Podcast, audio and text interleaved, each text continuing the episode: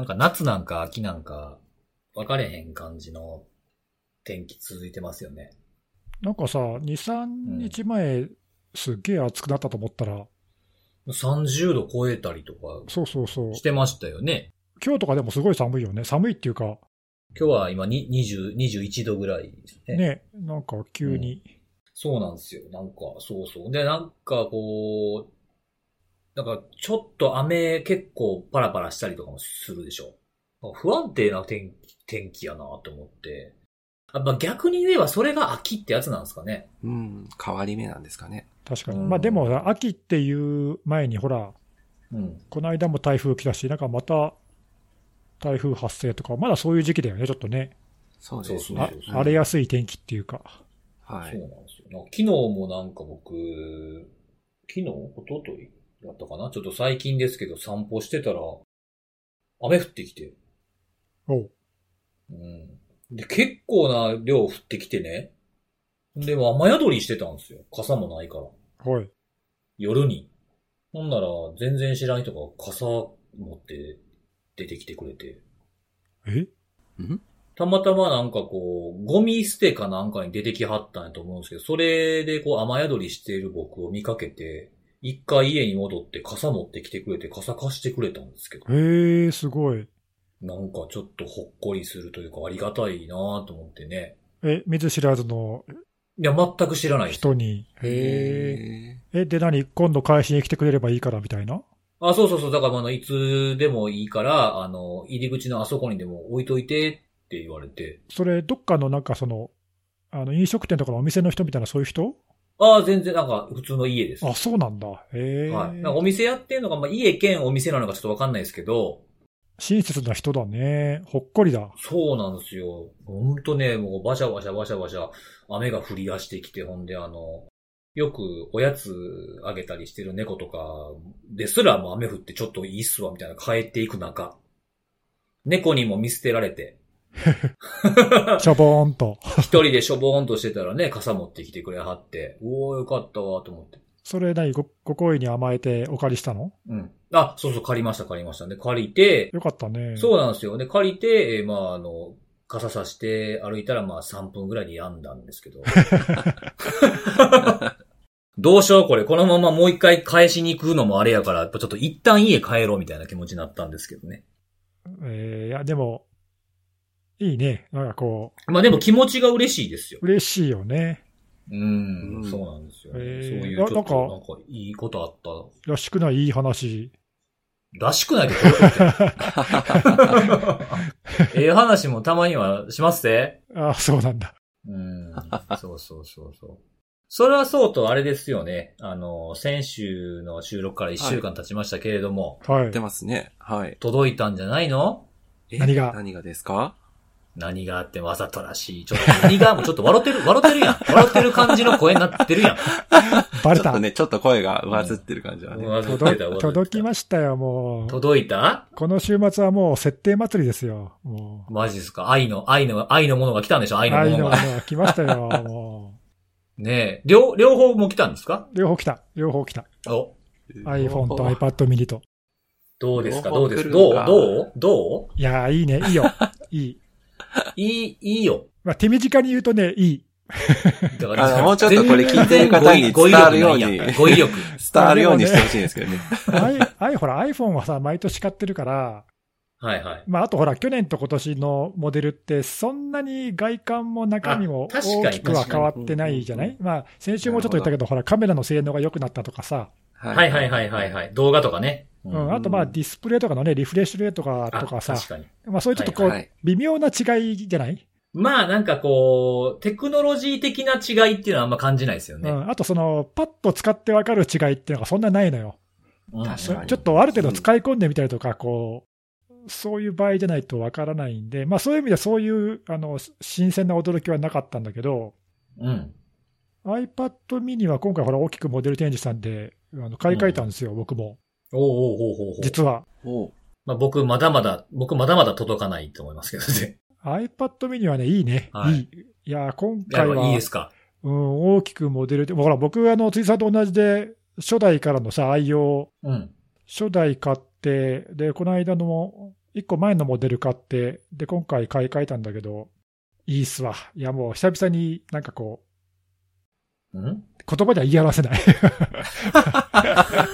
小田和正さんみたいになってますけど。まあでもね、細細かいところでほら、あの、ディスプレイが大きくなってさ、うんうん。あと幅は変わってないけど、ただ高さが若干何ミリだかちっちゃくなって、持ちやすいなっていうのと、うんうん。うん、なんかね、愛用して、あの、愛着感が、まだ1日2日しか使ってないけど、ちょっとこれから使い倒せるなって感じで。いいなぁ、羨ましいな。僕まだまだけえへんからな多分来月、早くて来月やもんな、うん僕。まあで、も、あの iPhone も iPad もだけど、まあまあそこそこ人気なのか、あるいは品薄なのかわかんないけど、今頼んでも多分1ヶ月以上待たされるよね。そうなんですよね。そうそうそう。いやいやまあまあでもそうだね楽しみにしてたらいいんじゃないですか。あの、まあほら、看護さんはね iPad Air 持ってるから、ホームボタンじゃない横のボタンっていうか、あそこにタッチ ID がついてるの結構便利だね。ですよね。うん、あれすい。ごいいいなと思って。使いやすいですち。ょっと、いいな二人ともなんか先行ってる感じやな 大丈夫、大丈夫。待ってるから、ちゃんと。なん待ってかますよ新しい、はい新しい iPhone とか。こっちのこっちの世界にもう、それよりも先に行ってしまって、J フォン買おうかなっていう気持ちになってますけどね。愛の先の J フォンみたいな。懐かしいね、J フォン。ええそうなんです。でもあれですよ、そんなん言うてるけど僕、あれも買いますからね。あの、ピクセル。おお、あれはいつ出んの？ピクセル6出るでしょ？もうすぐ、多分。いつですまだかいつ？まだ出出てない。発表だけあったんだっけ？そうそう、あの、今年、秋発売みたいな感じの。ああ、そうなんだ。うん。あ、そういやさ、ピクセルもそうだけど、はい今週サーフェス出たよね、なんか新しいの。あ、えっと、なんだっけ？知らなかったんだけどさ、サーフェス、ラップトップなんとかみたいなやつですよね。なんかそうそう、ラップトップの新しいやつとか、あとなんか折りたたみ式のなんかスマホ、みたいなやつ？うんうんうん。あんなんあったんだね、サーフェス。なんとかデュオとかって知らなかったけど。そうそうそうそうそう、デュオありましたね。あのう、んた、た、縦にこうパカってやつ感じですよね。前にサーフェスとかって、あれ、今は使ってないんだっけ？なんか前結構愛用してたイメージがあるんだけど。ああ、確かに、つえさん使ってた記憶ある。僕サーフェスはあの初代のサーフェス RT が日本、日本では RT しか出てなかった時に普通のサーフェスプロ初代のやつを買って使ってました。おうそうだよね。なんかそういうイメージが。うんで、今もサーフェスブック使ってますよ。おう今回の新しいのはなんか、良さげなやつはないわけ？いや、僕ね、どっちかというとね、サーフェスネオっていうのを待ってたんですよ。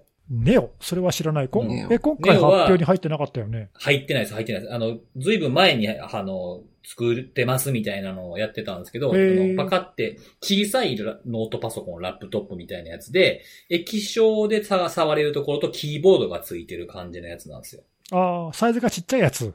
そうそうそう。でもそれはね、なんか出ないんじゃないかっていう話になってますね。ああれ？なんか前からサイズちっちゃいやつ欲しいってなんか言ってたよね。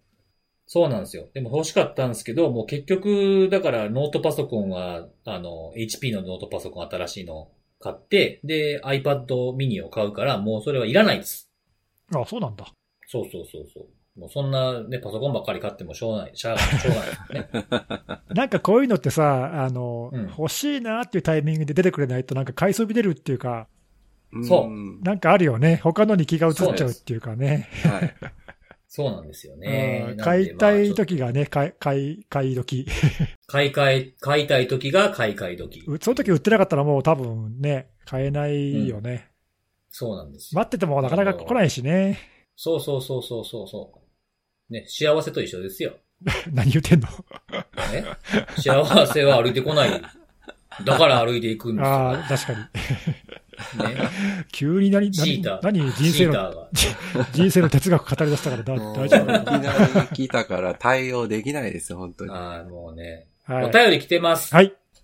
ありがとうございます。お便りが来てますよ。えっ、と、前回の、えっ、と、前回かなこれの補足をいただいています。ほう。あの、は MSHTML の、あの、脆弱性、Windows の脆弱性あったじゃないですか。はいはい。はいはい。CVE の2021やんばらやんやんやんの脆弱性あったいじゃないやいですか。や、40444ね。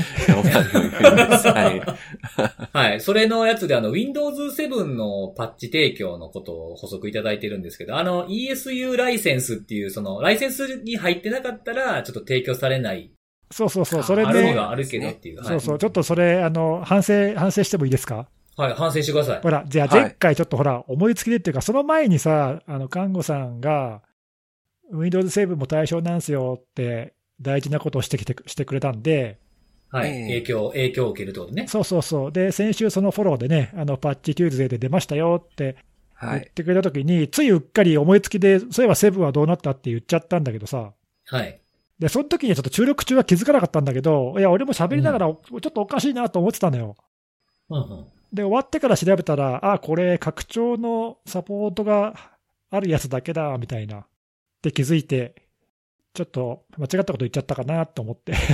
うんうんうん。まあ、こう、修正をいただいたということなん、で、あの、Windows 7は、えー昨年だっけな？もうサポートは切れていて、ただし、えー最長3年間だっけ？確か2023年までだった気がするんだけど、うんだ。から毎年毎年、あの、まあ、主に法人の、あの、ユーザー向けに、はい。拡張サポートっていう、まあ、ライセンスを、まあ、提供してくれてて、うんうん。それを買っていれば、えー一応セキュリティのアップデートが来るんだよね。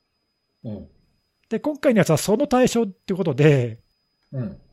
そのいわゆるその一般の個人利用で Windows 7をまあ使い続けている人がまあいないと思うけど、もしいたとしたら、そのそこにはアップデートは来ないと、そういう理解でいいんだよね。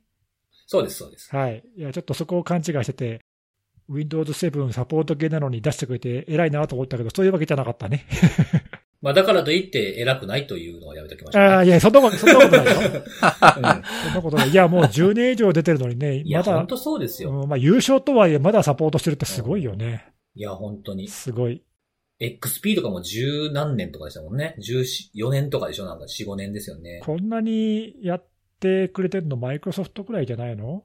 多分。いや、ほんまそうやと思いますよ。なんか、そんだけやってるけど、なんか急に使われへんようになんのかとかって、ね、バリ造語浴びせられたりとか、XP の頃してましたもんね、ニュースとか見てね。まあだからそんだけうんセブンとかまだだから結構使われてるってことなんだよな。うん。はい。でしょうあ、ね。そういう、あの、なるほど、補足を、どこのどこのどなたかご存知ませんか、ありがとうございまなんす。か何と、何とぞみたいな感じ。何とそうよく、よく知ってる人じゃん。そうなんです いつもありがとうございます。いや、助かるよね。あの、助かる。ね、あの、一番そういうのに詳しい人がさ、中の人がそうですね。フォローしてくれるってこんなにありがたいことないよね。はい。そう。で、その補足をしていただいた方から、看護さんにちょっと質問が同じ方から来ておりまして。はい、はい。はい。えっと、看護さんは、ところで何インコなんだろうか。どうでも赤、星インコなのか、小桜インコなのか。どうでもいい質問来た。はい。こんな、あの、サポートの話の後にね、こんなどうでもいい質問をしてくださる、この、どうでもよくないですよ。ゆるふわ感いいめっちゃ大事ですよ、本当に。そもそも、そもそもインコなのかって話もありますね。いやいやいや、一応インコの設定ですよ。ちゃんと公式の設定がありまして、公式ってなんだよ。はいあどこのやねん公式はい、あって。あの、小桜インコっていうし、あの、インコの、ゴールデンチリっていう種類のインコなんですね。あ色まで決まってんだ。はい。あの、普通のご小桜インコはもう本当の、なんだろう、えっ、と、緑色っていうのかな？あの、ちょっと緑がかった色うん、うん、うん。がメインなんですけど、ゴールデンチリはもう、あの、顔だけ真っ赤っかで、全身真っ黄っきの、すごい派手派手な感じの。ななんか色綺麗だよねなんか、なんかあの、ハテナのブログ、今のブログの前に、一番初めにやり始めた頃のプロフィールみたいなところには小桜インコって自分で書いてましたよね。そう書いてましたよ。はい。書いてましたよねですよね。はい。その設定は変わっておりません。そうですよね。小桜インコの、えーゴールデンチェリーということですと。はい。はい。はい。はい。覚えておいてください。はい。はい、覚えておきましょう。で、あと、あの、前回の冒頭の方かな、看護さんのネタを喋ってる時に、あの、これはもうちょっと絶対拾いたいなと思って拾いますが、えー看護さんが、あるマルウェアに対する言葉に対して、辻さんがあるウェアって返しをしてるのにスルーされてて、この世から消え去ってしまったのが個人的にツボでしたっていうのがあるんですけど、気づいた？気づいた人いたんだね、やっぱね。そうそうそう。で、この、あの、アルウェアっていうところの話に関しては、あの、僕はもう、こんな、この世界から消えてなくてすごく救われていて、実はネギスさんがめちゃめちゃ裏でつぼってたっていう ことを収録の後に聞かされたんで。いや、これね、いや、どうしようかね、すっごい悩んだんだよね。ほあのほんの、編ほんの一集ですか？いや、違う違う違う違う。収録のタイミングでさ、はい。ほんの一瞬だけど、いや、聞いてめっちゃ、めっちゃつぼったんだけどさ、うん。つぼったんだけど、そのまま何事もなかったかのように、看護さんが説明、喋り出したんでそうなん。あ、これ聞こえてないなと思って、聞こえてなかった多分、多分聞こえてないなと、なかったです。だよね、はいと思ったんで、はこれちょっとあの話の腰折っちゃ悪いなと思って、必死に我慢したのよ、俺。なあ、我慢してたんや。我慢した、我慢、ね。我慢して笑い声入んないようにと思ってさ、うん。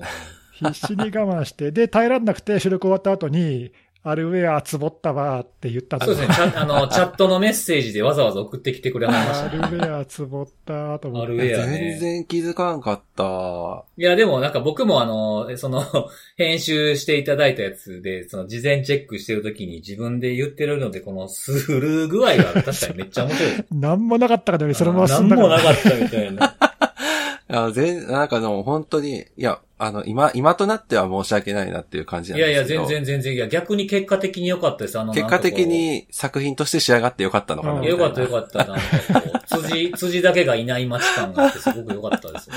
いや、もう全然、あの、はいでもね、あの、まあほら、これ3人で収録して結構長いけど、はい。あの、編集してると分かるんだけどね、ちょいちょい、あの、2人、まあ、3人、まあ、3人全員ってことはないけど、誰か2人が同時に喋ってるってこと、時々あるのよ。あ、あるある。うん。で、その場合って、そのもう1人聞いてる方は、どっちかの発言聞こえてないのよ。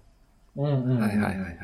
喋ってる方はさ、自分が言ってるのと違うことを何か言われてるっていうのは、なんとなく分かるんだけど、うんうんうん。両方同時に聞いてる人は多分分かんないんだよね。そういうこともあっ確かにて、確かに。うん、あと、まあ、その自分が喋ってるタイミングで結構言われちゃうってこともまあまああるんで、そうですね。うん、まあ、それはね、しょうがない、しょうがない。う。うんまあでもある意味面白くなったっていう。面白かったまあ奇跡、奇跡が生まれてるってことですよ。怪我の巧妙ってやつですよ、これこそ。そうそうそうそう、そうですね。はい。はい。はい。まああとはあの、チャプターについて初めて知ったっていう方が何人かいらっしゃったんで言ってよかったなって感じ。まだいんのかよ。すごいな、えーみんなちゃんとチャプター使って。ええいやいや、わざわざ調べてくれて、あの、50回からついてたんですね。遡って見てくれた。すごい。それは申し訳ない。ええそっか、50回。ちょうど、ちょうどじゃあなんか半分ぐらいからスタートそうですね。したのか。ちょうどだから1年ぐらい前からですよね。8月、去年の8月の50回。そっかそっか。うん。いや、なんか思いつきで、これやれんなと思って、うんうん。途中で、うん、編集しながら話が変わるタイミングで、ブックマークつけててさ、毎回。はいはいはいはい。あの編集ソフトでね。で、後でそれをあの MP3 のそのチャプターを編集するツールっていうのがフリーであるんで、うんうんそれを使ってチャプターを後でつけてるんだけど、うんそんなに別にね、知られてなくてもいいんだけど、あのうん。誰も気づいてなかったらちょっと悲しいんで、そうですよね。そうですよね。うんはいまあ、あの、はい、ぜひ活用してくださいませ。はい。ということでございます。はいということで、じゃあ本編の方に行こうかなと思うんですけど、今日はそうですね、根岸さんからお願いしていいですかね。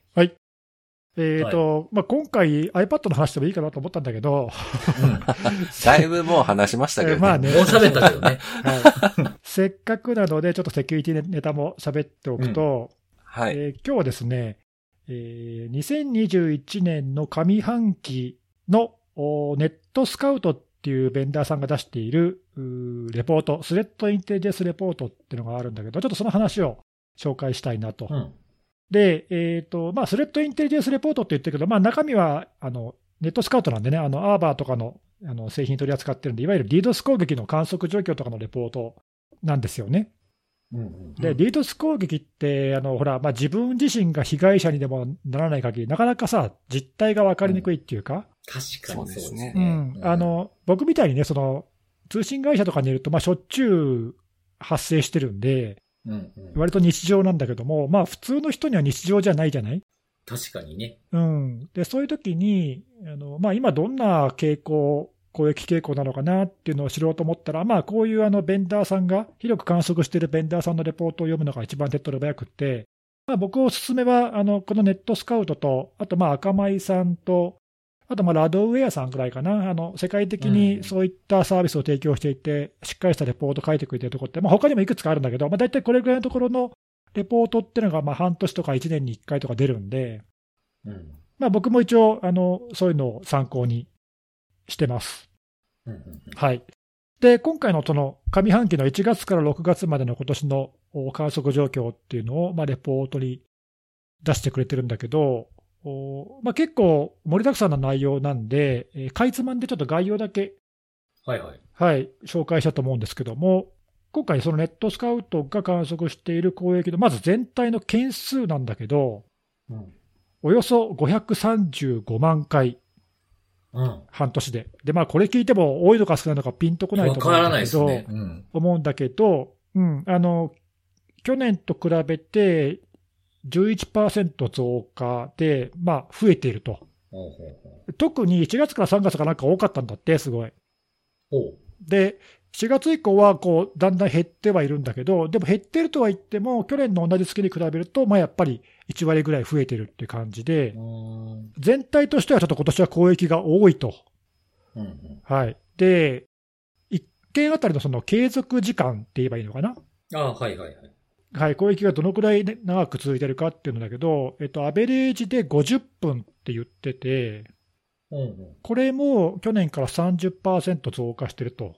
おーももっと短かったと、継続時間が。そうだね、そうそう。で、ちょっと50分っていうのは、あの、僕のところもさ、僕の会社も、いわゆるリードスの対策のサービスとかで提供して、毎毎月レポート出してるんだけど、大体やっぱり短い攻撃がほとんどなんで、多分これ、アベレージって言ってるけど、多分中央値はもっと少ないっていうか、小さい値なんじゃないかなって気がしてて、うん。ああ、はいはい。あの結構粘着でね、すごい長いやつってのが、数時間続くってやつが、まあ、たまにあるんで、そういうのがちょっと平均を押し上げてるんじゃないかなという感じはする、うん。ちょっとそこまでの細かいデータがないんだけど、はいはいはい。はい。まあ、ただ平均すると、あの時間も伸びているということで、まあ、件数も長くなっていて、1件あたりの時間も伸びているということで、まあ、全体としてはちょっとあんまり良くない傾向ですねと。うんうん。はい、ということと、あとね、あのまあ、気になるところでいうと、その最大規模の攻撃っていうのがどれぐらいのがあったかというので、えーそのトラフィックの量で見たときに、一番この半年で大か大きかったのが、1.5テラ BPS の攻撃だったと。1.5テラ。うん、で、まあ、これ、過去最大ではないんだけども、おまあ、1テラを、ね、超える攻撃って、もう数年前から、まあ、たびたびは観測されてるんで、えー最大ではないけど、まあ、過去最大級のお規模ですねと。うん。いうことで、でこの期間にも他にね、1テラ BPS を超える攻撃っていうのは、まあ、計4回あの観測したって言ってるんだけど、まあ、この一番大きかったってやつは、ドイツの、えーなんか ISP を狙ったものだったということなんだけど、ちょっとね、面白いのが、面白いというか、こう興味深いのが、この1テラを超えた4回の攻撃っていうのが、どういう攻撃手法だったかと、ああ、はいはいはい。わかる？これ。え？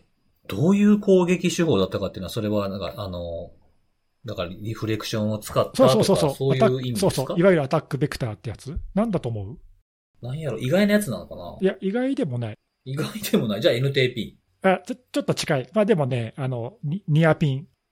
ニアピン。うん、4つのうち3つは DNS アンプ。ああ、ベタでしたね。うん、で、他に CLTAP とか、うん。はい SSDP とか、いずれもね、あの共通しているのは、全部これ、4つとも UDP のアンプリフレクション攻撃。なんだよね。なんで、まあ、未だにというか、その、流量の多いボトル、ボリュームの大きい、1テラを超えるような攻撃っていうのは、まあ、この、やっぱりアンプ攻撃が効果的なんだなっていう。やっぱ増幅率なんですね。そうなんだよね、そうそう、ん増幅率がやっぱりあの結構大きいのと、あとその踏み台になる機器がやっぱり、いまだに多いっていう事実をこれ、表してるのかなと。いう感じで、ちょっとね、あのこの攻撃規模の大きな攻撃っていうのをなくせななくせてないっていうか、まあ、あの数年前に1テラを超えてから、おすごい爆発的に伸びてるっていう感じはしないんだけど、まあ、なくなってもいないなという感じ。で、まあ、今あの、攻撃のアタックベクターの話が出たんで、ついでに、全体その500万回とかって言ってる、その全体で、一番攻撃のその回数として多かったアタックベクターは何かっていうと、実はこれは UDP アンプじゃなくて、うん。今回ね、そこはあのちょっと傾向が少し変わったかなって、去年まではなんか UDP がやっぱり大き多かったんだけど、うん、うん。今年は TCP の攻撃の方がちょっと多くなってて。いわゆるその、アックのフラットとかシンフラットとかっていう、はいはいはい。はい。TCP のパケットをまあひたすら送りつけてくるっていう単純なやつね。はい。これの方が件数としては実は多くて、まあ、DNS アップっていうのはまあそれに次ぐぐらいの件数うん。になっていて、で、それ以外もその、アックフラットとかシンフラットとかリセットフラットとか、えーまあ、フラグを変えてとりあえずたくさんパケット投げつけるっていう攻撃があ全体の件数としてはうん結構多いという感じになっていて、ここら辺はちょっとだから少し、まあ、アンプが減ったわけではないけど、相対的には少しアンプよりも、UDP アンプよりも TCP の攻撃件数がちょっと増えているなという、まあ、少しうん。違いが現れてるかなと。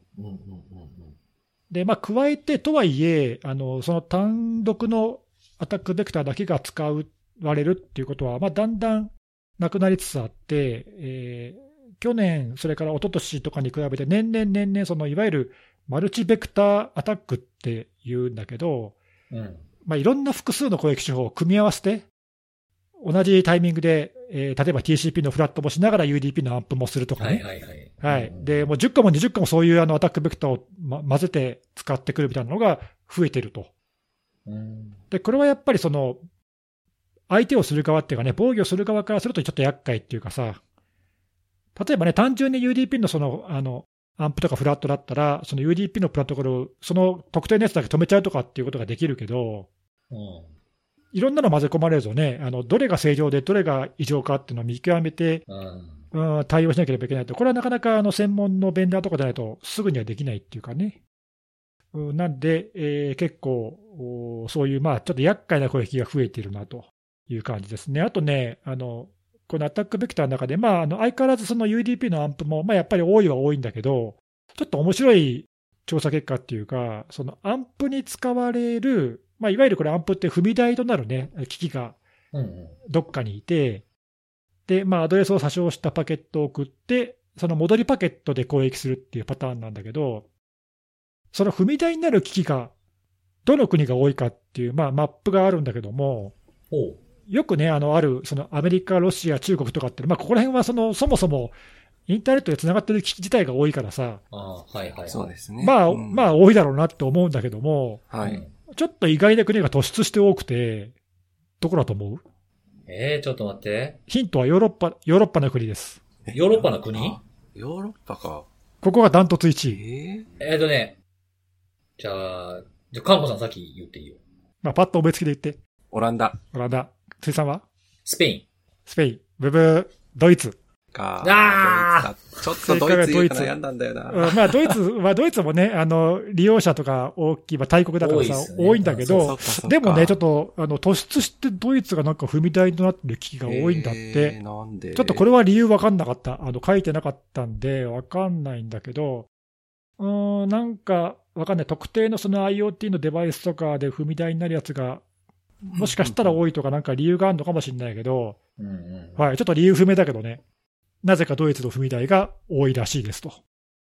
はい。あと、まあ、踏み台ってくればね、もう一個、あの、まあ、二大攻撃パターンっていうか、一つはその今言ったその、踏み台を使ったアンプ攻撃ってやつだけど、もう一個のその、さっき言った TCP とかのフラットの攻撃っていうのは、発信元はどこかっていうと、まあ、いわゆるボットネットなんだよね。ボットか。はいはい。はいはい。で、ちょっとまあ、最後にちょっとボットネットについても紹介しようと思うんだけど、ボットネットの攻撃もまあ彼らたくさん観測していて、で、ざっくりとこの半年の間に、およそ20万台の感染デバイスを検知しましたと。トータルで。まあ、ユニークなやつだと思うけど、まあ、期間がちょっと長いんで、その期間半年間ずっと感染したかどうかはちょっとはっきりしないけど、まあ、おおよそざっくり20万台ぐらいと。で、その20万台から280万回の攻撃を観測したと。なんで、さっき全体で535万回って言ったんで、まあ、半分ちょっと超えるぐらいがボットネットからだと。はい、いうことで、まあ、今のね、あの、さっきの踏み台を経由するっていうパターンと、このボットネットからっていうパターンが、まあ、これが2大パターンだよね。はい、という感じで、で、えー最後、その、このボットネット、じゃあ、こちらもね、国別の分布っていうのがあるんだけど、こっちはまあそんなに意外な感じじゃなくて、1位が中国で2位がインド、この2つがもう突出して多い。うん両方とも15%ぐらい。で、3位がベトナムで、まあ、以下、ロシア、ブラジルって続くんだけど、この上位5番目までで全体の半分。を占めているんで、まあ、かなり偏ってんだよね。うんうんうん。で、その中でも特に中国とインドが、まあ、あの、この2つはね、人口も多いし、デバイスも多いんで、まあ、感染しちゃう危機も多いのかなっていうのは、まあ、分からなくはないけども、まあ、とは言ってもね、やっぱ他と比べると、やっぱりだからそういう、あの、セキュリティの設定が甘いとか、脆弱性が残ってるような機器の数が、まあ、多いんだろうなという感じですね。で、まあ、国別のところはね、そんなに違和感なかった。まあ、普段僕はあの、ハニーポートとかも運用してさ、いろんなところから攻撃来るっていうのを観測してるから、まあ、大体中国、インドが多いなっていうのは、まあ、肌感覚でわかるんだけど、うん。ちょっとね、意外だったのが、まあ、これ、そのボットネットからの攻撃っていうので、えーまあ、その送信元とかを調べて、えーどの OS を使ってるかっていうのも、まあ、大体調べて、あの調査結果が載ってるんだけど、うん。これがちょっと意外で、お一番多い OS の種類。実はね、これ Linux かと思ってたんだけど、Linux じゃなくて、Windows 7、8、ほ8。うん、7と8、まあ一緒にしてるんだけど、7と8えが、まあ実は、あの、一番多いと。うーん。ということで、まあ、あの、まあちょっと古いね、あのサポート機の OS が含まれてるんで、脆弱性が残ったまま使ってて、まあ、マルウェアに感染して、うんうんうんえーで、ボットネットとして使われてるみたいなケースが、まあ、どうもうんあるみたいですねと。なんで、これはだから IoT 機器じゃないよね、多分ね。そうですね。うん、まあ、あのその他の Linux の方は、まあ、Linux があの2番目以降って言ったけど、Linux はあのカーネルのバージョンとかね、いろいろあの分かれていって、全部足すと Windows より多いんだけど、うんうん単独の OS としては Windows 7、8が突出して多くて38%って言って、ちょっと予想外にこれ多くて、あ、こんなにいるんだと思って、ちょっと意外でした。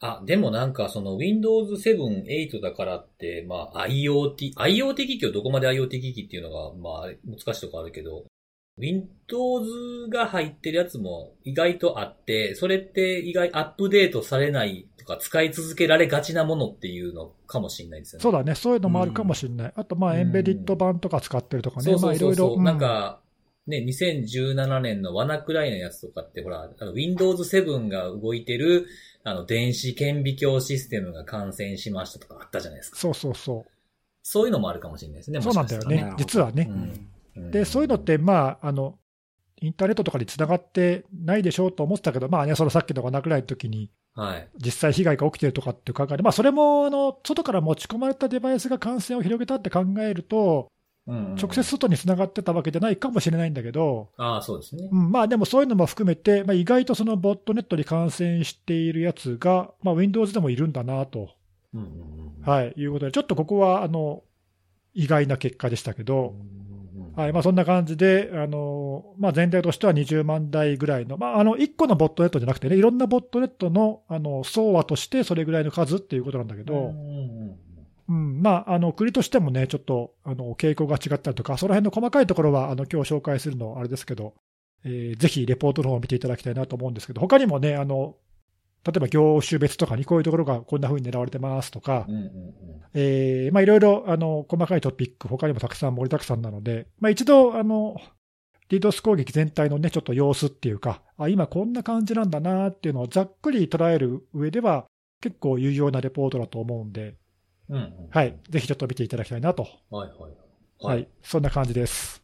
ちょっと一つ質問どうぞどうぞ。したいんですけど、まあ、このレポートというよりは、なんかその、まあ、長年ずっと、まあ、根岸さんのそういう仕事のスタンスとか立ち位置みたいなところも関係すると思うんで、長く DDoS っていうのにお付き合ってきてるじゃないですか。はい。で、DDoS でさっきのレポートにもあった通り、まあ、件数も増えたと。うん。で、まあ、中央値がどうかってところもある、あるにせよ、まあ、ちょ継続時間は全部で見てみると長くなってるように見えると。まあ、このネットスカウトの報告ではそうだね。そうですね。はいほんで、まあ、そのね、その DDoS の規模っていうか、その通信量の規模ですね。うん。っていうのも、まあ、どんどんどんどん増えてきてるじゃないですか。はい。なんか少し前、例えば例えばその10年ぐらい前とかやったら数百ギガでもすげえなって言ってた時代あったじゃないですか。うん。それがど、だからその、全く良くなってないように見えるんですけど。ああ、状況がってことね。そうそうそうそう。うんそれっていうのは、そのなんかそのセキュリティでこう、例えば国内とかだったら、あの、ノーティスみたいな取り組みもあって、いろんな各国いろんなことやってると思うんですよ。うん。でも、良くならないのは、それっていうのはやっぱどんどんどんどんやられてる数の方が多いからなんですかね。うーん、すごい難しい質問だけど。そうなんですよ。なんかやらへんかったらもっと偉いことになってたってことなのかなとか、何もしてなかったら大変なことになったのか、それとも、なんか、買い替えとかのタイミングで別にやらなくてもどうにもならん、なんか良くも悪くもならんかったのかとかって全然ちょっとわからなくて僕もこういうの見てて。最終的にどうすればこれは収まるんだっていう、うん、それはね、僕も難、しいんですけど、ね。僕も知りたい。そうなんですよ。なんかこう、なんか、よ、まあ、良くなってるようには見えないと。ただその何もね、指加えて見てるわけではなくて、いろいろやってた、やってるけど、やっぱりなかなか追いつかないんだっていうところの状況がこういうふうに反映されてるってことなんですかね。そうね、一つにはね、えっ、と、あの古くから使われてる、まあ、さっきも言ったけど、そのアンプ攻撃みたいなやつって、もうずっと昔から言われている攻撃手法であるにもかかわらず、うん。まあ、未だに使われてるっていうことは、まあ、その数としてはもしかしたら減ってるかもしれないんだけど、うん。ただその使えるあの攻撃プロトコルって実は新しいものがどんどん見つかったりとかしていて、うん。アタックベクターの種類としては増えてるのね、むしろ。うんうん。で一個一個のその踏み台となる数はもしかしたらだんだんだんだん減ってる可能性は高いんだけど。はいはい。うん、例えば昔に比べれば DNS のね、踏み台の数とかってのはおそらく減ってると思うんだけど、うんうんうん。えーっと、逆に、例えばその、数年前からのその、いわゆる IoT って言われている、その、つながるデバイスがこう爆発的に増えてるっていう状況の中で、うん。セキュリティがその国によっては、あの、あんまり確保されていない機器が、とりあえず、どんどんつながってるっていう状況で、むしろそこで悪化してるっていう可能性も高くって、ああ、新たに投入されたやつが甘いものがたくさんあったってそうそうそう。ことですね。なんで、うん良くなっている面と悪くなっている面が同時に、あの、同時並行で起きているんじゃないかなっていうのが、あうん、で、あの、あともう一個、そのさっき言った今のその攻撃の半数以上を占めているボットネットについては、まあ、Windows が多かったっていうちょっと意外な面もあるけど、ーうん。でもやっぱりその、主にまあ Linux とかを対象にしたその IoT デバイス、まあ、何、よく知られてるその未来っていう亜種のね、はいはいはい。うん。ボットとかは、ここ5年ぐらいでやっぱり主流になっちゃって、これは10年前はなかった現象なんだけど、これは明らかにそういう機器が増えてるっていうのが原因で、これは、まあ、これも増えたり減ったりっていう状況を繰り返してる。うんうんうん。で、まあ、根本的にどうどうなるかはちょっと分かんない、まあそれいろいろなところがさ、国内でもそうだし、海外でも対策やってるけど、どうなんだろうな、まあ、今、ほら、法的な整備とかも進めたりとかして、まあ、いろいろみんなやってるけど、やっぱりその、外から感染するような弱点、脆弱性とか設定の不備とかがなくなっていかない限りは、ちょっと、どうにもならないんじゃないかな。そうですよね。。なんかその、例えばそのね、その、あい、あの、甘いハードコードされてるとか、初期設定されてる ID パスワードを突破されて感染みたいなものが多かったけど、それが駆逐できたとしても、まあ、脆弱性はね、日々生まれてくるもんですもんね。そうなんだよね。まあ、うんなかなかそれをね、なくしていく。まあ、だから脆弱性もさ、どんどん自動でアップデートしてとかね、いろいろ仕組みは良くなってるとは思うんだけど、まだやっぱりね、その、価格面で競争力がなかったりして、セキュリティいい加減で安いデバイスとかがたくさん OEM で配られたりとかっていうのがあったりとかね、そういう状況はまだ全然改善してないんで、ああ、そうか。じゃあ、あの、昔のね、その、無線 LAN の、その、接続するためのキーが、最初固定やったっていうベンダーによってこれで分かってるっていう風なもんじゃなくてもランダムになったりとか、初期設定の時に変更させられたりみたいなのがあって、そのフリーでドラで勝手に繋がるのがなくなっていったみたいな道を辿るかどうかってちょっと厳しいかもしれないですね。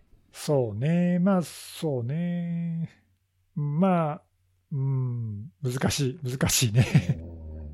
なんだろうね、あの、ベンダーごとの違いって、業界全体でそういう方向に向かっていくとかうん。っていう方必要があって、あとその国ごとの違いっていうのも、これやっぱどどっかの国がダメだとさ、そこが結局使われてってなっちゃうんで。踏まれるだけですもんね。そうなのね、そうなの。なんで、ある程度その全体で協調して取り組んでいく必要があるっていうのがちょっと厄介な点で。そうか、そうか、そうか、確かに。なので、その例えば法的な裏付けがあって、やらなければ何か罰則があるとか、うん。とかね、何かその、やるインセンティブなり、モチベーションなり、な何なりが何何かがないないと、うん。えっ、と、うん、まあ、ちょっと今は難しい感じだね。うん。わかりましうた。んはい、なんでちょっと、いろいろみんな努力して頑張ってる面も、プラス面もありつつ、うんうん今はちょっとマイナス面が勝ってるっていう感じ、うんうんうん。そんな印象ですかね。まあ、まだまだこれからって感じですね。はい、まだちょっとしばらく我慢が続くかなっていうか、はい。うん、こんな感じです。はい。はい。ありがとうございます。はい。じゃあ次はですね、えー、じゃあ、看護さんいきますかはい。私はですね、今回は、ちょっと変わったネタというか。まあ、今更、なんでって話ではあるんですけど、あの、うんクロームの脆弱性の話をちょっとしたいなと思ってまして、ほううん。なんか特に個別の脆弱性の話をしたいってわけではないんですけど、今回は。あのほ、9月の、まあ、あの、Google がリリースした日だから、まあ、現地時間で24日なのかな。えっ、と、金曜日に、えー、Chrome の、あの、一般公開されてる、あの、リリースですね。それが行われたんですけども、えっ、と、そちらにセキュリティの脆弱性を修正しましたよっていうのが含まれておりまして、で、えっ、と、その脆弱性っていうのが、あの、Google 曰く、えー、すでにエクスプロイトが実際に存在することを確認しているものというものだったので、まあ、いわゆるゼロデーと呼ばれている、えー、脆弱性の修正を行いましたっていう、まあ、そういうリリースがされたんですね。で、あの、まあ、これだけ見たら、ああ、そうなんだ、じゃあすぐ、あの、更新しなきゃいけないねっていうふうには思うんですけど、うん。脆弱性周りを見てる人だったら、またかって思うぐらい、実は、まあ、今年に入ってからも、あの、ク、クロームのゼロデーと呼ばれる状態にある脆弱性を修正するケースっていうのが、まあ割と数として、えー多くて、多いっていうのかな。まああの目立つ状況にあって、件数で言うとですね、今回のその24日に修正されたものを含んで、12件かな ?12 件。確認されているものがあったというところではあり、まああの、IE とか、まあ過去のそういった脆弱性絡みで話題になったブラウザーと比べたら、まあそんなにね、あの数こそお多い少ないっていう議論はあるかと思うんですけど、うんうん。まあ今回ちょっとそこはあんまり、あの、訴求しすぎてもあれかなとは思ったので、まああの非常に、なんか Chrome って、なんだろう、もうすごい身近なうん。存在っていうんですかね、あの自然に使ってるというか誰でも使ってるというか、うん。あの日常的に使われているようなソフトウェアの一つではあり、で、過去起きてたような、その、ブラウザーを通じた大規模な攻撃っていうのも、まあ、最近は、まあ、Chrome に、そのメインのプラットフォームが、まあ、シェアとして非常に、まあ、移ってきている状況からなのか、あの、そんな話題となるケースも減ってはきている現状で、なんかその脆弱性、ブラウザーでその脆弱性を悪用されて、なんか、マルウェアに感染するみたいなケースが最近見られ、まあ、あの、ごくごく一般的な、あの、日常的なケースとしては見られないようになってきたので、まあ、なんか、あのー自分ごとというか、あの、身近なこととして捉えにくいんですけども、まあ、実態として見ると、まあ、件数としては非常に、まあ、なん、なんですか、12件ということで多くなってきてるのかなというん。うところもあり、なんかちょっとこの辺がなかなか、あの、難しいなというところでもあるんですけど、うん。なんで、なんでこんなこと言ってるかっていうと、はいはい。あのー、Chrome 脆弱性ありました。0D でした。修正しましたっていう情報までは、Google 側も公表していただけているので、まあ、あの、その内容を見てすぐにアップデートしなきゃいけないとか、そういった判断は当然できるんですけど、そこから先の情報っていうのがあまり出てきていないというのが、まあ、あの、正直なところかなと思ってまして。実際の、実際の悪用事例がこんなんありましたみたいな。はい。まあ大体なんかそういうセットで、まああの、リアルタイムで出てくるかっていうと、その、非常に緊急度の高い脆弱性修正しました、攻撃が発生してます。で、すぐになんかその、脆弱性の詳細これでしたとかって出してしまうと、あの、攻撃のエクスプロイトコードとかを、まあ、あるいはそれに準じた情報がすぐ出回ってしまって、あの、十分に修正が行き当たる前に、被害が及んでしまう、二次被害が及んでしまうみたいなケースがあるので、まあ、当然時期をずらして、セキュリティベンダーであったり、まあ、実際に修正した、えー、開発元であったりっていうのは公表するケースではあるんですけど、Google のケースはあんまりそれなくてですね、うんさっきも12件って言ったんですけど、あの、その12件のうち、実際にそのキャンペーン、攻撃に使われた可能性があるとして取り上げられたものは1件だけだったのかな私、ちょっと今、バッと調べた限りでしたけども、あの、調べた限りでは1件だけ、えっ、ー、と、6月にカスペルスキーが、パズルメーカーっていう名前のキャンペーン名で、えー、報告をしている。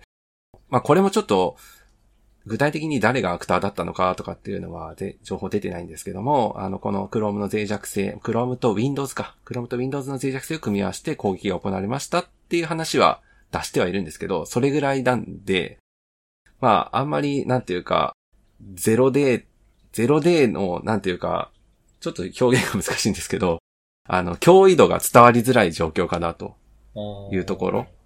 はい。ただ、Google がが素晴らしいなと思うのは、脆弱性を把握された後、それをリリースするまでの期間が、すごい短いんですよ。うんうん、もう短いものだったらもう2日とかで、まあ当然ね、あのリリースタイミングとかいろいろあるとは思うんですけど、まあ2日で修正されてるもの、長いものだと、さっきの0で19日かな。えっ、ー、と、0デーですっていうふうに、あの、確認された脆弱性においては、まあ、最短で2日で長かった、長くても19日、今年のケースにおいて言えばですけども、あの、修正されてリリースが行われているというものなので、うん、まあ、非常に早く、あの、フィックスされているということと、まあ、あとは自動アップデートが、あの、仕組みとして入っているので、エクスポイトコードが仮に出回ってしまっていたとしても、被害に遭う方が非常に少なくなるような状況になってるのかなというところはあるかとは思うんですが、まあなかなかちょっとその、ブラウザの 0day で悪用がすでに行われているものがあるかもしれないという状況においては、なんかその脅威度っていうのがなかなかちょっと伝わりづらいというところがあるのかなっていうのをちょっと見てて思ったというところではあったんですよね。はい。なんかあの、Chrome の脆弱性って、まあもちろんアップデートがちょこちょこ出てきたりするから脆弱性は見つかってるわけなんですけど、それがどう悪用されたのかとかっていうのって僕もあんまピンとこないんですよ、いつも。そうですよね。うん。うん。なんか、だその、まあ、過去の今まで悪用されてきたブラウザの脆弱性とかと比べて、すごく堅牢に見えてしまうんですよね、Chrome って。だからでもそれは本当は堅牢なのではなくて、その脆弱性が見つかったり、まあ、発見された後の、えー、悪用される先がマスじゃないだけなのかなとも思ったりするんですよね。そうですね。うん。うん、なんかもう本当に見るだけで、この、なんか、例えばそのばらまき型みたいなのに近いようなマルウェアに感染させるようなウェブサイトに改ざんされてみたいなものとかには利用されていなくて、はい。本当になんか局所的なところ、すごく先鋭化されたチームが見つけて、まあそれはよく言われる国家背景みたいな攻撃にのみ使われてるから、まあ僕たちと、僕たちにとっては、まあ、その、実際に来るか来ないかっていう意味で言うと、来ない、あんまり来ないので、その脅威ではないっていう状態になってるのかなっていうのは、うっすら思ってはいましたね。来なかった、そうだからその脆弱性としてあるっていう意味では、もちろん脅威なんですけど、その脅威のやばさとしては、食らったら死んでしまうけど、まあ僕たちみたいな、その、まあ僕たちみたいって言い方難しいけど、その個々人みたいなそのマスに来るような攻撃ではないから、まあちょっと今の状況では、まあスルーは言い過ぎかもしれないですけど、そんなに気にしなくてもいいのかなっていう気もしてはいるんですよね。そう。で、私ちょっとね、それ、うん、少し、あの、まあ自分自身もそうなんですけど、はい、あの、なんか Chrome の更新って、まあ当然ね、あの、すぐ来てバーンって更新する人もいるとは思うんですけど、なんかちょっと今、あのたくさんタブ開いてるから、ちょっと後回ししちゃおうかな、みたいな風に思っちゃうシーンもやっぱあって、はいはいはい。やっぱそれ良くないなっていうのをちょっと改めて思ったんですよ。うんうんうん。はい。本当はね、この、だって再起動するだけで済みますからね、更新、更新、そうそう、そうなんですよ。そうなんですけど、なんかちょっとね、あの、わかるわかる。後でいいかなと。ちょっと今、やってる作業あるから、あの、パソコンシャットダウンどうせするし、そのタイミングでいいかなとかちょっと思っちゃったりすることもあって。ああ、そうですね。まあでも、でもほら、タブとかは、これ、本当は記録してると、あの、更新ボタンを押して立ち上げ直しても同じウィンドウサイズで同じタブがまた全部開いてくれるから、別に作業内容には影響出ないんですよね。なんか、ちょ、ちょっとね、コーヒー入れに行くついでに行くタイミングの前にポチって押しとけば帰ってきたら元通りになってるわけなんで。そうそうそうそうそうそそうなんです。だからそれはやっぱ、ダイエットは明日からみたいなのはやっぱダメだということですよ。例え、まあ例えが。一応やっといた方がいい。ちょっと例えがあれですけど。はい。これでもほら、自動更新といってもさ、あの、うんほら、右腕、い今だったら右上とかに更新のボタンが出てきて、はい。はい。ポチッとすれば誰でも簡単に更新できるけどさ、はい。うん。だ、だいたいこれみんな更新ボタンってポチッと押してるんだろうか？え、放置してるってこと？放置してるかもってことですか？いやー、どうなんだろうなと思って。そう、だからちょっとね、その、なんか、いや、だってか、看護さん、看護さんですらちょ、ちょ、ちょっと一瞬躊躇してさ、後でいいかなとかって言ってんだよ。そうそうそう、すいません。ほんとすいません。いや、だからさ、はいちょっとそれはね、あの、冗談だけど、普通の使ってる人で、まめにポチポチ更新とか、みんなやってんのかな？どうなんですかね。ちょっとその辺は、わからないですね。まあ本当にけど、Chrome って、あの、まあ Chrome に限らないかな。あの、最近のブラウザって頻繁にアップデートされるじゃないですか。そうだねもう別に月1とか制限されてるわけじゃなくて、もう頻繁に頻繁にアップデートするんで、うん。だからまあ気づいたらなんか更新ボタン出てるな、みたいなことは、まあ割とよく見る、見かけるシーンかな、というところではあるので。まあね、なかなか、それでじゃあ更新だっていうふうにすぐに、そのアクションに移るっていうのは、さっき言った、その、自分が脅威に面してるんだっていう認識がないと、ついついちょっと後回ししがちかなそうとなんだよね、そうそう。いうふうには、はい。頻繁に更新されるのは素晴らしいんだけど、その、更新があるのがこう、当たり前すぎちゃってさ、うんそうなんですよ。放置してると、多分次のまた更新がまたいつの間にか来てて、みたいなさ。はい。はい。ずーっと更新ボタンが表示されっぱなしとかないのかな、そういうことは。そうそうそう。だから下手したらね、いやもう全然そういう人いてもおかしくないんじゃないかなとは思うんですよね。うん。いや、そんなちょっと注意がね、ししないと。はい。まあ、ただ、その、幸い、幸いなのかな？ちょっとあの、今回ゼロデーという形で Google が報告している脆弱性、あの、シビリティっていうのかな？あの、プライオリティか。えっ、と、どれぐらいやばいかっていう、その脆弱性の深刻度を評価してるんですけど、あの、マイクロソフトみたいに。あの、Google も4段階で評価していて、いずれも、えー、はい。ですね。4段階中、えー、1番上ではなくて2番目と。あの、いきなりなんかもう、そのエクスプロイト攻撃したらズバーンとなんかいきなりもう、あの、環境、自分のパソコン、端末が乗っ取られちゃうよっていうものではなくて、何か別の、えー他の、えー攻撃、脆弱性と悪用することで、あの、端末を、例えば、えーマルウェアを感染させたりとか、なんかそういった悪用ができてしまうと。いう、そういうケースということなので、まあ、あの、基本は何かしらとセットにした攻撃っていうのが前提になるのかなと。うん。さっき言ったカスペルスキーの脆弱性も、あ、ごめんなさい、カスカスペルスキーが報告したパズルメーカーっていうキャンペーンも、Chrome の脆弱性と Windows の脆弱性を組み合わせて攻撃をされてましたっていう。しかも Chrome の方はちょっとカスペルスキーは実際にエクスプロイトコードまでは確認してなくて、その可能性が非常に高いっていう報告だったので、まあ基本はその組み合わせという前提の、えー攻撃、まあ、万一攻撃されていたとしてもそういう前提なのかなというところではあるので、まあ、あのいきなりズバーンと刺さるようなそういったところはないので、さっき、ついさんがおっしゃってた剣道性という意味では、まあそこはある程度担保された状況ではあるのかなとは思うんですけど、なんかまあ多分、その、まあ僕もちょっとこういうその、ブラウザとかね、あの、別に専門ってわけじゃないんだけど、まあ確かにゼロで数多いなっていう気はするけど、はい。直ちにそれがその品質が悪いっていうことを意味するわけでは多分なくて、そうですね。うんはい。あのまあ、見見つける手法っていうかね、いろいろ脆弱性のあの検査手法っていうか、見つける手法とか、その辺がだいぶ向上したっていうのもあるんじゃないかなっていうのと、うん、あと、まあ仮に見つかっても、まあ、さっきも言ってたけど、やっぱりあの今、そのアタックベクターっていうか、その標的、本当に狙いたい標的に対して、これだったら成功するっていう攻撃手段が、まあ、だんだんやっぱり、どんどんどんどん今、環境がセキュアになって限られてきてるから、うん、すごい価値が高くなってると思うんだよね。例えばこういう Chrome みたいな広く使えてる、まあ、使い勝手のいいね、そういう意味では脆弱性とか、あるいはそのなんだろうな、あのまあ、この間ちょっと、ちょっと別の話だけど、あの報告されてた iOS とかのゼロクリック脆弱性とかって言われてさ、ちょっと話題になってたけど、はいメッ。セージを送っただけで感染しちゃうみたいなね。ああいうのってのはもう本当に利用価値が高いんで、めったなことでは多分使われないと思うんだよね。うん使われちゃうとバレちゃうからさ。はいだから今回のその、まあ、たまたま Google とか、あるいはまあカスペルスキーのようなセキュリティベンダーとか、すごく世界中でいろんな観測をしているところには引っかかるだろうけど、おまあ、僕らのそののところにはよくわからないっていうか、あのピンとこないっていうのは、あの本当にごく限られたところでしか、攻撃する側がやっぱり選んで、その価値が分かってるから選んでやってんだろうね。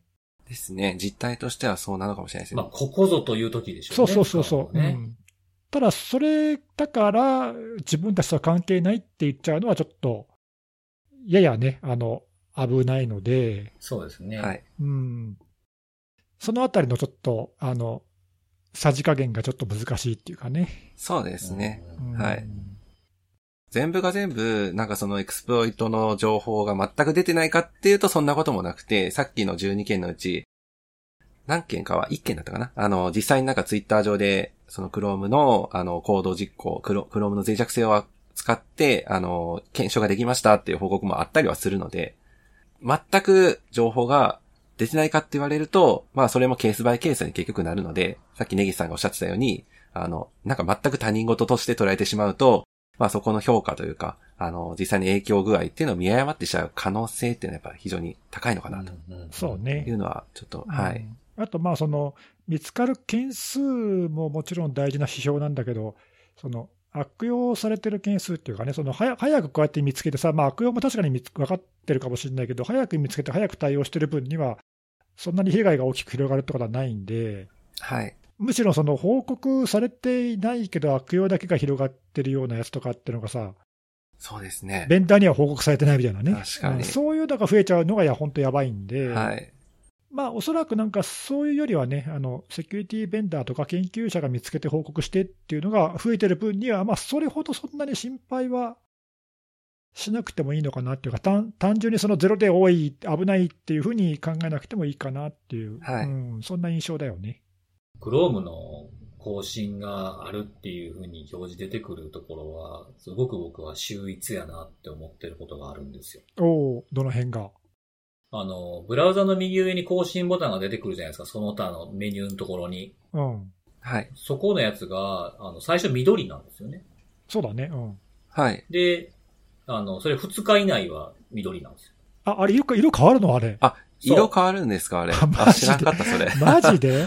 で、そのアップデートが4日、や、約4日前に出てるっていうのは、だオレンジになるんですよ。あ、えで、そうなんだ1。週間前やと赤になるんですよ。え、それは知らんかった。てか、そんな放置したことなかったっていう感じですけど。色変わるまで放置したこと俺もないわ。ねえ。あの、外、外に直接、あの、ブラウジングをしに行かない端末があるんですけど、うちに。はいはいはいはい。あの、要はな、中の、内部の、その、サーバーのふ、まあ、なんていうか、操作画面というか、もう管理画面にしかアクセスしない端末があるんですけど、それは、あの、結構放置しちゃうんですよ。はい。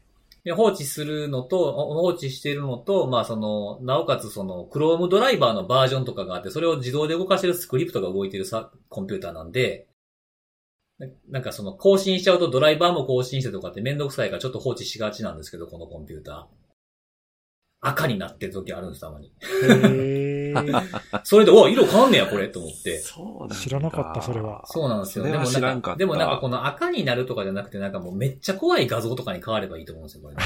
それ、それなんかもう、なんかもうこんなん出て、こんなん出てたら嫌やからもう消したいわってポチってやるみたいなのも僕はなんかそのインターフェースとしていいんじゃないかなと思いますけどね。赤、赤とかになるの分かりやすくていいけど、なんかもうすっごい、なんか精神的ブラクラみたいな感じの画像に変わっていくとかだと、いいんじゃないかなとも思ったりしますけどね。ブラウザーってそのデスクトップもそうだし、ブラウのモバイルとかもそうだけど、やっぱりね、さっき看護さんも言ってたけど、一番その身近に使うツールの一つだからさ、はいや。っぱそそういうその見せ方っていうかね、UI とか UX ってやっぱ大事だよね。うん大事大事。ですよね。ううんん。ついつい押したくなるとかね。あ、そうだね。変わるんですよ。うん。えー確かに。はい。ありがとうございます。はい。じゃあ最後は僕です。はい。はい。はい。えー、今回はですね、今回僕が紹介するのは、あの、まあ、ブリーピングコンピューター、まあ、このポッドキャストでもよくネタ元にしている、えー、メディアというか、まあ、ありますけども、そこのブリーピングコンピューターの記事で知った、ある取り組みのお話なんですけれども、えー、ランサムウェアの攻撃者が悪用する脆弱性のリストみたいな、えー、タイトルで、ブリーピングコンピューターに出てたニュースがあったんですけども。まあこれどんな、はい、あの、まあ、今回もブレずにランサムだということなんですが、えーランサム関連だということなんですけども、それ言うのずるいですね。で、その、まあこの脆弱性、まあ、ランサムウェアの、まあ、その、まあ、アクターですね、攻撃者が使ってる脆弱性のリストということなんですけど、これ自体が、あの、レコーディットフューチャーっていう、多分このポッドキャストでも取り上げたことはあると思いますけど、この、レコーディットフューチャーの C サートにえー所属しているメンバーである、えーアラン・リスクっていう方がいらっしゃるんですが、その方がツイッターで、えー呼びかけを行いまして、その呼びかけは何かというと、えーランサムウェアの攻撃者が一番初めに、えーアクセス、えー初期アクセスですね、を獲得する。まあ、その一番初め、初手と言うとはいいんですかね。一番初めに侵入するためのに使われる、えー脆弱性っていうのはどんなものがあるのかっていうリストを作成しようと思ってるんですよ、みたいなツイートから始まってですね。えーそれに、ま、自分で把握しているやつを、そのベンダー製品別に、えーどんな CV 番号の脆弱性があるかっていうのを列挙されるという画像が添付されたツイートが出てきたんです。で、そのツイートに対して、あの、これもじゃない、あれもじゃないみたいな感じで、えーいろんな人が、えーこれもあれも、こんな脆弱性もみたいな感じで上げていくという風な流れがツイッターでできていました。確かね、今月の中頃ぐらいだったと思いますね、始まったのが。で、えーそういった流れがあったんですけど、えーまあその初期アクセスだけではなくて、やっぱ中に入ってから使われるような脆弱性、例えば AD に対して、えー攻撃をして、えーラテラルムーブメントを行うっていうのっていうのはもう、まあ上等手段としてあるので、そういったものにも広げたらどうかみたいな話の流れになっていって、そこからいくつかいろんな脆弱性が挙げられていきました。で、そこで、別のですね、ハンドルネームパンケーキっていう、まあ、これリサーチャーの方、ロシアのリサーチャーの方だと思うんですけども、この方が、えー CV 番号とその脆弱性っていうのを出てきたものを全部一覧表にまとめるというふうなものがあって、えーまあ、18のソフトウェア、えーハードウェアベンダーみたいなのの製品の脆弱性がこうガッと集まって一覧表の、えーまあ、これなんていうんですかね、えっ、と、画画像って言えばいいんですかね。チャートみたいなものを、作るというふうな流れがありました。で、そこに上がってたものってたくさん、えーあるんですけども、例えば最近のやつだと、えーお便りの、お便りで補足もいただきました、えー MSHTML の脆弱性だとか、あと、えーネギさんとか前に紹介したプロクシシェル。これは9月ぐらいにコンティが使ってた、えー脆弱性だというふうなものであるとか、あとは、えっと、これペティットポタムっていうものですかね。NTLM のあの Windows のリレーを使った攻撃のやり方があるんですけども、それが、まあ、8月に、えー8月ぐらいにロックファイルという、あの、ロックビットの感染画面に似たような、えーリーグサイトを持っている、えー攻撃者がいるんですけども、そういったところでも使われてましたとか、まあ、ソニックウォールの脆弱性が7月に、えーハローキティランサムが使ってたよとかっていうのもありつつ、こういった、えっ、と、リークを伴うような、いわゆる二重脅迫だけではなくて、Q ロッカーですね。あの、Q ナップに感染するやつとかもありましたけども、SQL インジェクションとか使って感染するようなものありましたけども、そういったものも全部ひっくるめて、えー、このチャートに出していると。まあこの、えー取り組み自体がすごく僕いいなと思ってて、あの、まあ、ランサム、ランサムとかっていうふうに騒いで、いろんな攻撃経路があって、RDP が利用されてますとか、こういった脆弱性使われますとか、なんか VPN 機器がなんかどうやら危ないらしいみたいな、えー話も前回か前々回ぐらいに僕がさせてもらったももらったものもあったと思うんですけども、まあ、意外とこういった、えー、まとまってるものって今までそう言われてみればなかったなっていうふうに思いまして。なんで、なんかこう、チャートになってるけれども、これ、もうちょっとこう、ブレイクダウンした方がいいんじゃないかなっていうふうに思って、例えばその CVE がブワーっと並んでたりとか、製品名があってっていうふうなものでも、じゃあそれって、影響、自分が影響を受けるのか受けないのかとか、えー、じゃあ公的な機関ってどういうふうな注意喚起とか対策とかを上げてるのかとかっていうのって、ここからじゃ読み取れないなというふうに思って、まあ僕も、えー、まあセキュリティの仕事に関わってる端くれとして、この流れにちょっと、乗っかるって言ったらちょっとなんかずるいけど、あの、まあ、ちょっとでも貢献したいなというふうに思ったんで、この製品に応じて CV 番号が振られているものに対して、えー、このチャートを一覧表にするっていうふうなことをしてみました。これ先ほどお二人にも URL を送っといたんですけど、ブログで、えー、書いといたんですけど、まあ、ベンダーに対して CV 番号があって、その CV 番号だけではなくて、その CV 番号が、えー、影響を受けるシステム。どんなバージョン、どの製品どんなバージョンなのかっていうことと、えー、まあ、参考のリンクとしては、えー、日本の情報は JVN。で、えー、まあ、海外、えー、だとは NV、NVDB とか。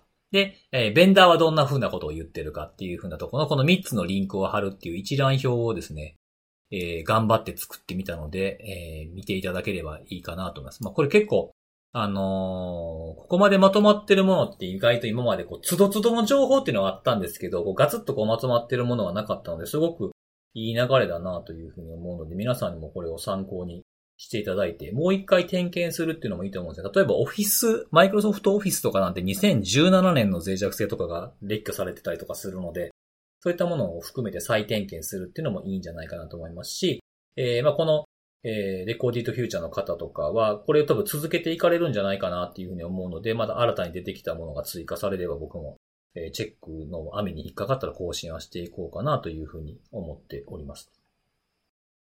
っていうのと、まあこれはま攻撃手法としてこういう脆弱性が使われているので気をつけようというふうなことだったんですが、それに加えて、別の記事で面白いのがあったのでそちらも合わせて紹介したいんですけれども、えっと、トレンドマイクロが今月の頭ぐらいのやつでちょっと紹介しそびれてたやつなんですが、9月の8日に出たやつで、同じくランサムウェアの攻撃で悪用された正規のツールを解説しますっていう風なブログ記事が日本語で出ています。まあ、例えば出てくるツールっていうのはコバルトストライクとか PS エグゼック、ミミカッツとか、あとは AD ファインドとかメガシンク。これあの、メガアップロードのところでファイルをやり取りする。まあ、情報摂取するときに使われます系のやつで。だったりするんですけど、こういったものも合わせてみておけばいいんじゃないかなと思いますね。えー、まあ、脆弱性を、まあ、パッチとか、え、ファームのアップグレードで対処するっていうだけじゃなくて、まあ、それをやってても、まあ、知らないところとか、えー、漏れがあった経路から入ってくるっていうこともあるので、その入られた後に、まあ、どんなツールが使われるのかっていうのがあれば、まあ、その自分のところでの EDR とか、えー、活用して見つけることもできるでしょうし、えー、このツールを使われたらこういうふうな動きをするんだっていうふうな知識も持っておくと、なお、まあ、なかなかハードル高いかもしれないですけれども、なおいいんじゃないかなというふうなことで、こういった、あの、ツールの情報とかって、まあ、ペンテストでは、あの、よく使われてきているツールがたくさん、まあ、今でも使われているツールもたくさんあるんですけども、なかなかこういうのって、まあ、僕が、まあ、現役というか、まあ、現役バリバリでやらせてもらってた、え、頃とかね、こういう情報ってあんま出てこなかったんですよね。攻撃ツールなのか、まあ、正規のツールなのかって難しいところなんですけど。でも最近は、その、その一時期とは違って、たくさんこういった情報が出てくるので、まあ、ちょっとその専門外のことだというふうに敬遠するんではなくて、脆弱性と合わせて、まあ、攻撃手法、その攻撃手法で使われる、えツールっていうのの理解を深めていくのもいいんじゃないかなと思って、このランサムウェアの攻撃者が使う脆弱性とまあ、ツール。まあ、ツールこれ全てじゃないですけども、この二つを合わせて、えー、知見を深めて、えー、いけば、えー、また今まで自分ができてなかった対策とか、えー、これからやっておくべきことっていうのが新たにもしかしたら見えてくるかもしれないので、いいヒントが、えー、散りばめられてるんじゃないかなと思ってるので、これ二つ合わせて、えー、見ていただければ嬉しいなと思います。はい。はーい。なんかもう、はい、一気に喋り切ったね。なんかそんなに、あれなんですよ。これ、今日そんなに、あの、セミナーみたいにそんなめっちゃ資料準備してるわけじゃないんですよ。なんか、最近ちょっとセミナーみたいになりがちやけど。なんかさ、うん。はい。口挟むなんかこう。あ、多分ね。そういう、そういう。あのね、わかるわかる。あの、なんか、その、いや、多分ね、僕が、その、間を置いて、来るか来えへんか分かれへんから、なんか無言の間になるのが怖いから喋り続けてしまうんだと思うんですよ、ね。そう、そう、ね。いや、な、なんかさ、あの、うん、口挟んでいいのかどうかちょっと迷う感じだよね。はい。マジっすか？なんかどうしようかななんか。いや、なんか聞、なんか聞いてくれたりとかしたら喋れるんだけど。はい、ああ、そういうことね。ランサムウェア愛を感じました。いや、でも、あの、話ちょっと戻る、戻すっていうか。はいはい。一つ目のネタっていうか、まあ、似たようなやつって何、完全に似てはいないけど、うん。まあ、例えば CISA とか、あとセキュリティベンダーとかが、まあ、よく使われる脆弱性とか、今年よく使えたもの脆弱性とかっていうのを、まあ、リストで出したりとか、その、いわゆる攻撃者の視点で見て悪用しやすいものとか、うんうん。利用価値の高いものとか、まあ、多分そういう観点で、そういうリストを出すってことは、まあ、ないわけじゃないんだけど、そうですね。うん、今回みたいなね、その、ランサムウェアの攻撃でっていうところに、こう、うん。ちょっと絞って、で、まあ今、特に悪用されていて危険なものっていうのを、まあこういうふうに整理したものってのは、まああんまりないっていうのが一つと、うん。あとまあさっき言ったみたいにね、あの、それを、まあ一個一個の脆弱性はまあニュースに出るたんびに、まあみみんなというか、まあ専門家の人は当然調べるだろうし、いそうでなくてもね、あ、こんなの今あるんだって言って、一個一個個別に調べたりはするかもしれないけど、さっき言ってたみたいにね、まあ、一箇所にこうまとまった情報として、あの全体を整理してみるとか、あとまあもう一回復習がてらというか。もう一度見直しをするとかっていう観点で、まあこういうふうに一覧になってるっていうのは、まあ確かにあんまり見かけないので、うん。うん、まあそういう観点で、こう、非常に利用価値が高そうだなっていう感じはした。そうなんですよね。あとは、その、この、まあ、ここに上がっている脆弱性って、まあ、その悪用されてるっていうことは、その、まあ、ニュースメディアで取り上げられている回数とかっていうのが多いと思いますし、こういう仕事に関わってる人の関心が高いものだから、その数字見てパッとピンと来ない場合でも、どんな内容かって分かったら、あ、あれかっていうのって、ピンとくるものがほとんどだと思うんですよ。うんうん。だから、あの、ランサムウェアのにこの攻撃が怖いとか、ランサムウェアの悪態狙われたらどうしようとか、いかんに関わらず、こんなものは対処してて当たり前なはずのものですね。本来であればね。うん。ランサムだからではなくて。でも、これは、そのランサムに、その今話題になっているランサムの攻撃者が使う脆弱性ですっていう切り口が僕素晴らしいなと思ったんですよ。おー関心を引きやすい。確かにね。うん。なんかその、さっき言ったね、ネギさんがおっしゃってた、その CISA とかやったかな ?CISA か NSA が出したかと、どっちか忘れましたけど、うん。あの、国家背景でよく使われる脆弱性トップ10みたいなやつってちょっと前あったじゃないですか。あったね。うん。うん。あれ、確かに、あれも僕たちからするとすごく興味深いけど、この、なんかどちらかというとやっぱ専門家寄りすぎてて、なるほど。国家背景かってなるとやっぱちょっと遠いと思うんですよ。確かにね。まあ今あんまりそこら辺の垣根ってね、なんかあるようでないようで、そうそうそう。うんあの、まあ、さっきのさ、そのブラウザーの看護さんがは紹介してくれたブラウザーの脆弱性とかになってくると、ちょっと一般にはなかなか入手しにくいので、うんうん。やっぱりこう、そうねうん、うんあの、ちょっとね、違うと思うんだけど、そうそうそう。今回みたいな、例えば VPN 機器の脆弱性みたいなやつっていうのは、まあ、国家背景の人たちも使うだろうけど、彼らだけの先輩特許ではないので、そうそうそう。独占して使ってるわけじゃないからね、そのランサムウェアとかすごく一般的な攻撃でもどんどん使えてくるもんだから、うん。確かに切り口を変えるだけで、そう、こう、なんか身近に感じられるっていう、そういうことだよね。うん。そうそうそうそう。それは確かに大事な視点かもね。同じことを言ってるようでいて、だいぶ違うよね、伝わり方がね。うん。それを意図、ここのね、その方が、あの、意図したかどうかわからないですけど、結果的にはすごく僕はこれはいいなって思いましたねな。るほど。まあ、うんあの、別にそういう感じで何、切り口を変えて同じようなことが何回も言われても何ら問題ないというか、むしろね、それで何度も何度も見直せばさ、あ、これは前にも見たなとかね、うんうんうん。はいそうやってチェックすればいいわけだもんね。そうそうそうそうそう。はいはい。なので、まあ、一覧にしといたんで、よかったら見ていただければなと思います。これも、このリストどんどん更新されていくってことなんですね。じゃあ。さ、され、された、された、されたら僕もしようかな。またなんか、負担の増えるものに手を出したような気がする。そうね、まあ、こういうのって、あの、まあ、新しいのがどんどん増えていって、はい。まあね、古いものというか、こう、使われなくなっていくものがある一方で、さっき言ったみたいにね、何年も前からずっと変わらず使われ続けるものがあったりとかっていうふうに、うんやっぱこうトレンドってこう変わっていくからね、そうですね。まあずっと追従するのは難しいと思うんだけど、うん。なので、まあある程度なんていうかな、こう期間を置いて定期的に見直してみるっていうのは、そうですね。なんか、どっかここ見ればみたいなやつのまとめページみたいなの作っておいてもらえばややりやすいなとは思うんですけどね。そうだね。あとその、何、こう、リアルタイムで追従していくのは難しいっていうか大変なんで、うんうん。例えば半年とか1年とか置いて、えー前回のやつから今回ちょっと見直してみたら更新されてこんな風のが加わってましたとかさ、うんうんうん、まあ、そういうのがあるとわ分かりやすいっていうか、いいかもしれない、そうですね。まあなんかこのレポート、レポートじゃない、この呼びかけをした方も、もう僕もあのフォローしておいたんで、情報がもし上がってるのを見たらちょっと、僕も更新しようかなと思います。はい。はいありがとうございます。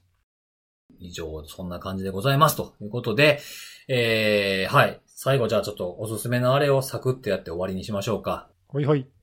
はい。えー、今回おすすめのあれで紹介するのはですね、ちょっとあの、続いてるんですけど、ちょっと食べ物を、もう今回も食べ物を紹介しようかなと餃子ですか？思っておりまして、えー、てんてんの一口餃子っていう。餃餃子は前回でおしまい言うてたやん。本当に餃子来ると思ってなかった。いや、なんかもう、餃子系ポッドキャストかみたいな感じになってる。いや、なんか。ね、てんてんはい。点々、あのー、なんていうんですか。点と線の点に、えっ、と、点に帰る時が来たのだ、の点ですね。ああ、なるほど。はい。天に帰る時が来たのだって通じると思えへんかったわ。はい。まあ、空、空ですね。上の方の点なんですけど、これあの、なんでこれを紹介するのかというと、あのー前に紹介したやつは宮、宮崎でしたっけ？ああ、宮崎、はい、そうでしたね。はい。丸岡、宮崎で、で、えっ、と、この間紹介した満州が、えー埼玉。はい。うん。この点々は、そんな、そんなね、その二つ、まあ、両方美味しいですけども、紹介しておいて、いやいやいや、自分の出身地のやつを紹介せえへんのんかいと。なるほど、なるほど。はい。でなので、この点々の餃子っていうのは、あの、大阪の北新地、まあ、いわゆる梅田のあたりですね。はい、はい、はい。はい。のお店で、あの、まあ、一口餃子というくらいなので、まあ、すごくちっちゃい餃子なんですよ。なので、まあ、その、まあ、大阪といえば餃子いろいろありますけれども、まあ、結構僕としては慣れ親しんだ餃子なんですね、これ。よく食べてた。うん。地元の味ってことですね。そうそうそうそうそうそう。ほんで、その、まあ、餃子の種類も普通のやつもありますし、あの、昔はなかった、あの、ゆず塩餃子とか、ほう。あとね、ちょっとね、あの、好き嫌い分かれるかもしれないけど、僕は好きなんですけど、しそ餃子。おーしそは、僕はちょっと苦手なんだけど、ゆず塩はちょっと美味しそうだな。あ、本当ですか？まあ、夏とか、暑い時期には、こういうさっぱりしたやつもいいのかもしれないんですけねれども。うん、うん。うん。っていうのもありつつ、あとね、あの、自分のお家で餃子キットっていうのも売られてまして、あ、なるほど、なるほど。作られてるものだけじゃなくて、なんていうか、あの、中のあんをね、こう、チューッと出すようなものが入ってて、その皮巻い、自分たちで巻いて食べましょうみたいな、へえ。いう風なものもあったりするんですよ。なので、そういう楽しみ方もできたりしますし、あの、餃子自体がすごく小さい餃子なんで、なんか、あの、なんですかね、今日は餃子食うぞみたいな時じゃなくても、ちょっと添えるとかにも使える、いい。なるほど。ちょっと一品、こう、そうそうそうそう。一口ふ増やすみたいな。うん。前菜的な感じでちょっとね、一人二三個食べてみるとかっていうふうなものもできる感じの大きさなんで、まあ使い方は結構、その量、量で調整できるかなっていうところですね。へえ。あ、確かに今ちょっとウェブ見たけど、なんか、こう、ちっちゃな扇形の、ちっちゃい形の、そうそうそうそう。だからなんか餃子ガンって食うというよりもね、うん、何かにこう入れるっていうのもありなんで、え、どういうこと？何かに入れる？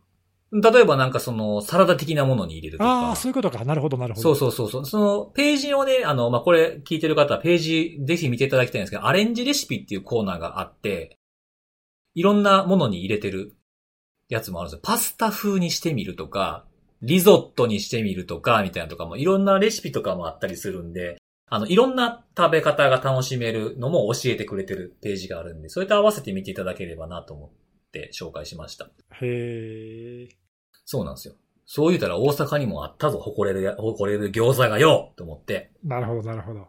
地元のね、そのお店を紹介しないわけにはまあいかないと。まあそうよそうなんですよそうねなん。えーはい。なので、あの、来週は、あの、もう餃子紹介しないです。信用できねえよ、もう。先週も言ったわ、それ。言ってました？ほんまですか？言ってましたっけ？先週もさ、あの、ほら、先週ほら、リスナーからのおすすめを紹介したじゃない？満州ですね。はい。うん、そうそう。で、もうこれで、いやもうこれ以上紹介されても、もう餃子は今週でおしまいなんで、みたいな感じのことを先週言ってたよ。言ってた。言っててたたよ。俺は聞き逃さなかったよ、それを。えーっとね、私、嘘をついておりました。まあまあ、はい。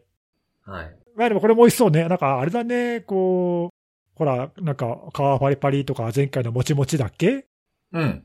こういう一口餃子とか、あなんかいっぱい種類があって、すごいね、餃子。餃子ワールドすごい。本当そうですね。深い深いね深い。うん。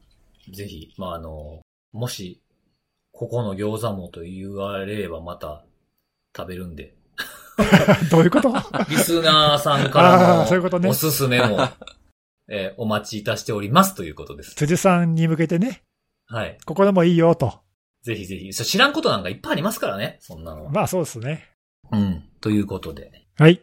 そんな感じです。今日ちょっと長めでしたけども、以上でございます。また来週のお楽しみです。バイバイ。バイバイ。